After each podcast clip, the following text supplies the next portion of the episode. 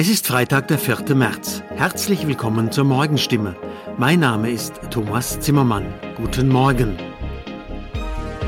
Und das sind heute unsere Themen aus der Region. Absage an Pläne, das Heilbronner Weindorf örtlich auszuweiten.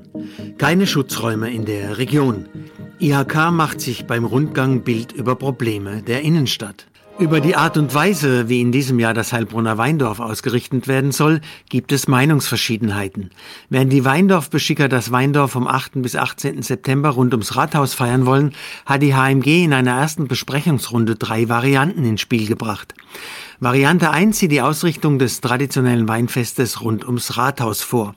Als zweite Variante sind der Marktplatz und die Plätze rund ums Rathaus, erweitert durch die drei dezentralen Plätze am Komödienbrunnen, auf dem Kiliansplatz, in der neuen Bar im Deutschhof und am Weinpavillon an der Neckarbühne im Spiel. Schließlich wurde auch eine dezentrale Variante mit Ständen an verschiedenen Plätzen in der Innenstadt, mit der Neckarbühne und der alten Reederei auf dem Bugergelände ausgearbeitet. Diese ist inzwischen aber vom Tisch. An der zweiten Variante wollte HMG-Geschäftsführer Stefan Schoch jedoch auf, auch nach der ersten Besprechung festhalten. Wir fokussieren uns jetzt auf das Rathaus und könnten uns auch vorstellen, Deutschhof und Neckarbogen mit ins Boot zu nehmen, so Schoch.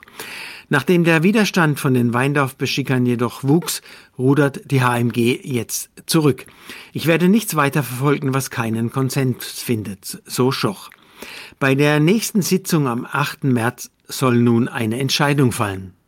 Nach dem Ausbruch des Krieges in der Ukraine wird auch in der Region die Frage nach Schutzräumen für die Bevölkerung laut.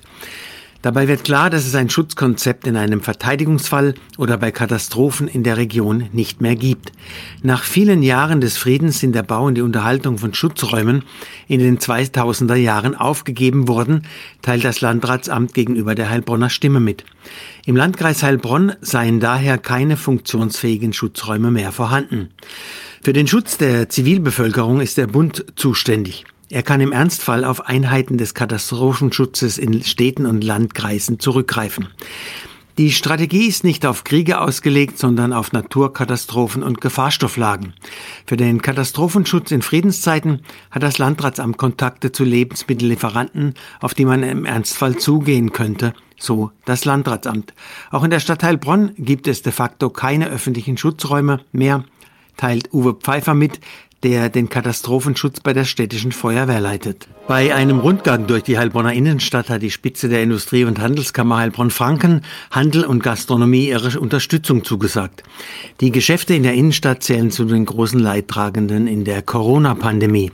Nachdem die Umsätze 2020 und 2021 Corona-bedingt dramatisch eingebrochen waren, rechnet der Vorstandsvorsitzende der Stadtinitiative Heilbronn, Johannes Nölscher, für das laufende Jahr mit rund 20 Prozent Umsatzrückgang im Vergleich zu 2019.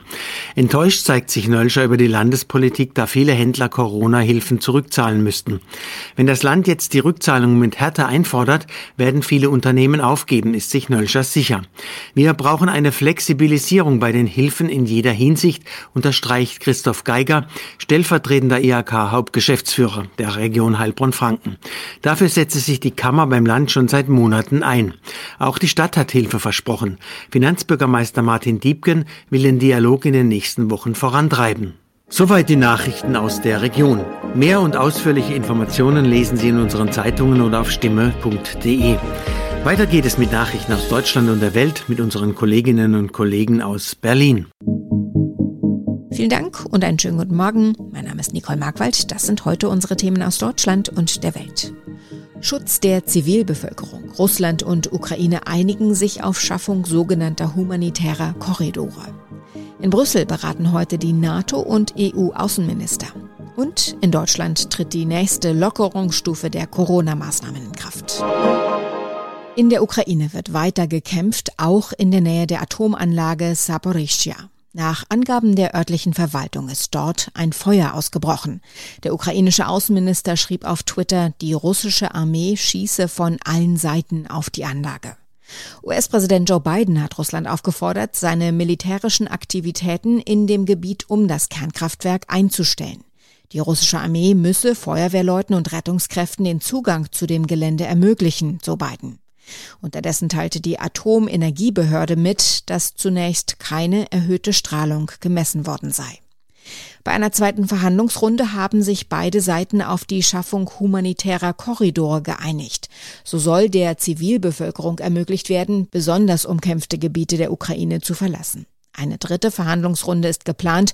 Unser Kollege Andreas Stein berichtet aus der Ukraine. Andreas, wie waren die letzten 24 Stunden? Tagsüber äh, ging es, also es gab keine großartigen Veränderungen an der Front. Ähm, es gab Evakuierungsversuche, unter anderem aus der Vorstadt von Kiew, äh, Irpin die auch soweit erfolgreich waren. Das heißt, es wurden vor allem Kinder und, und, und Frauen evakuiert. Gestern Nachmittag gab es ja die zweite Verhandlungsrunde. Dort hat man sich nun auf diese humanitären Korridore verständigt. Wie ist das bei der Bevölkerung angekommen? Ähm, was ich momentan gesehen habe oder gehört habe hier auch in der Familie, ist das äh, ja wie also war die Frage, wie, wir werden jetzt evakuiert, das Dorf wird evakuiert und danach äh, passiert was?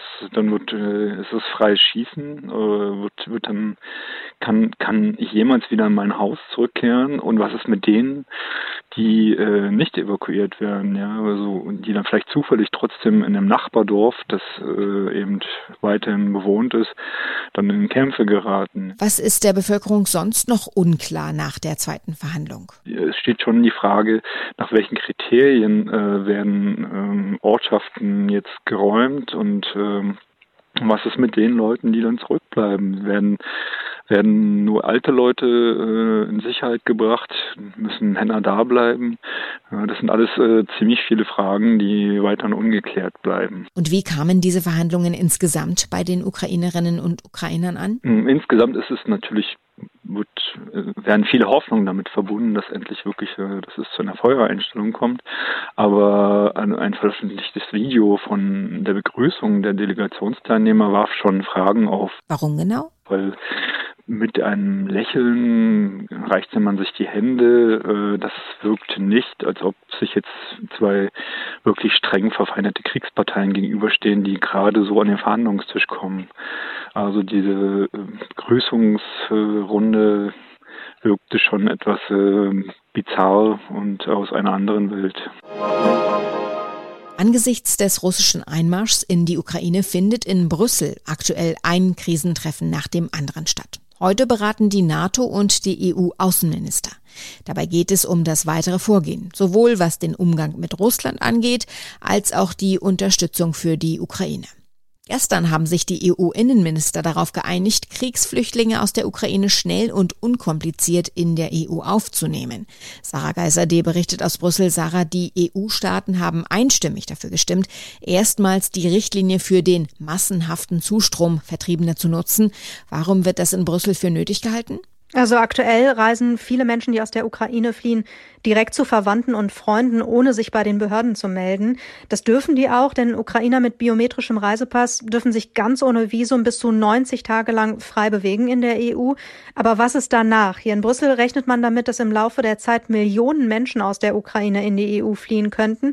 Und es würde die Behörden total überfordern, wenn die alle die normalen, oft sehr langwierigen Asylverfahren durchlaufen müssten. Was bedeutet die Richtlinie genau für die Kriegsflüchtlinge aus der Ukraine? Ja, die Umsetzung der Richtlinie bedeutet für die Kriegsflüchtlinge, dass sie unbürokratisch und schnell ein einjähriges Aufenthaltsrecht bekommen und dass ihnen Mindeststandards in der EU garantiert werden, wie zum Beispiel Arbeitserlaubnis und Krankenversicherungsschutz. Es gab hier in Brüssel noch Diskussionen darüber, ob dieser vorübergehende Schutz für alle Menschen aus der Ukraine gelten soll, also auch für die, die keinen ukrainischen Pass haben. Da hat man sich jetzt so geeinigt, dass alle Flüchtlinge, die einen Aufenthaltsstatus in der Ukraine haben, genauso behandelt werden sollen wie Menschen mit einem ukrainischen Pass. Jahrelang gab es nur Zoff, wenn es um die gemeinsame Migration und Asylpolitik der EU-Staaten geht. Wie kommt diese schnelle Einigung jetzt zustande, wenn es doch früher nie geklappt hat? Ja, Bundesinnenministerin Faeser erklärt das eigentlich ganz gut, denke ich. Die einzige Erklärung, die ich dafür habe, ähm, ist, dass jetzt der Krieg sehr nah ist. Es ist mitten in Europa und ich glaube, da ähm, ist einfach die Betroffenheit nochmal eine andere, wenn man das äh, nahezu sieht, was dort passiert. Das erklärt für Faeser, warum alle EU-Länder jetzt bereit seien, die Geflüchteten aufzunehmen. Sie spricht von einem historischen Moment. Heute tritt bundesweit eine weitere Lockerungsstufe der Corona-Maßnahmen in Kraft. Unter anderem bekommen jetzt auch ungeimpfte mit einem negativen Test wieder Zugang zur Gastronomie und Hotels. Außerdem dürfen ab heute wieder mehr Zuschauer in die Fußballstadien. Uli Reitinger berichtet aus Berlin. Maximal 75 Prozent der Stadionkapazität können die Vereine ab heute nutzen. Allerdings dürfen sie höchstens 25.000 Fans reinlassen. Auch Gastronomie und Hotels freuen sich über neue Lockerungen. Aber für die Clubs und Bars bedeutet der heutige Tag einen wahren Neustart. Viele machen zum ersten Mal seit Ewigkeiten wieder auf. Hier gilt ab heute 2G+. Heißt, es dürfen alle rein, die dreifach geimpft sind oder eine doppelte Impfung plus Negativtest am Eingang vorweisen können. Allerdings werden viele Gäste wohl auch heute fernbleiben, weil sie wegen des Ukraine-Kriegs keine Lust haben auf Tanzen und Trinken, so befürchten die Betreiber. Es wirkt alles so einfach. Das Produkt in einem Online-Shop hat alles, was man will, sieht gut aus, ist preiswert und auch die Bewertungen anderer Kunden klingen vielversprechend. Doch wie verlässlich sind diese Bewertungen wirklich? Ronny Thora ist der Sache in unserem Tipp des Tages auf den Grund gegangen.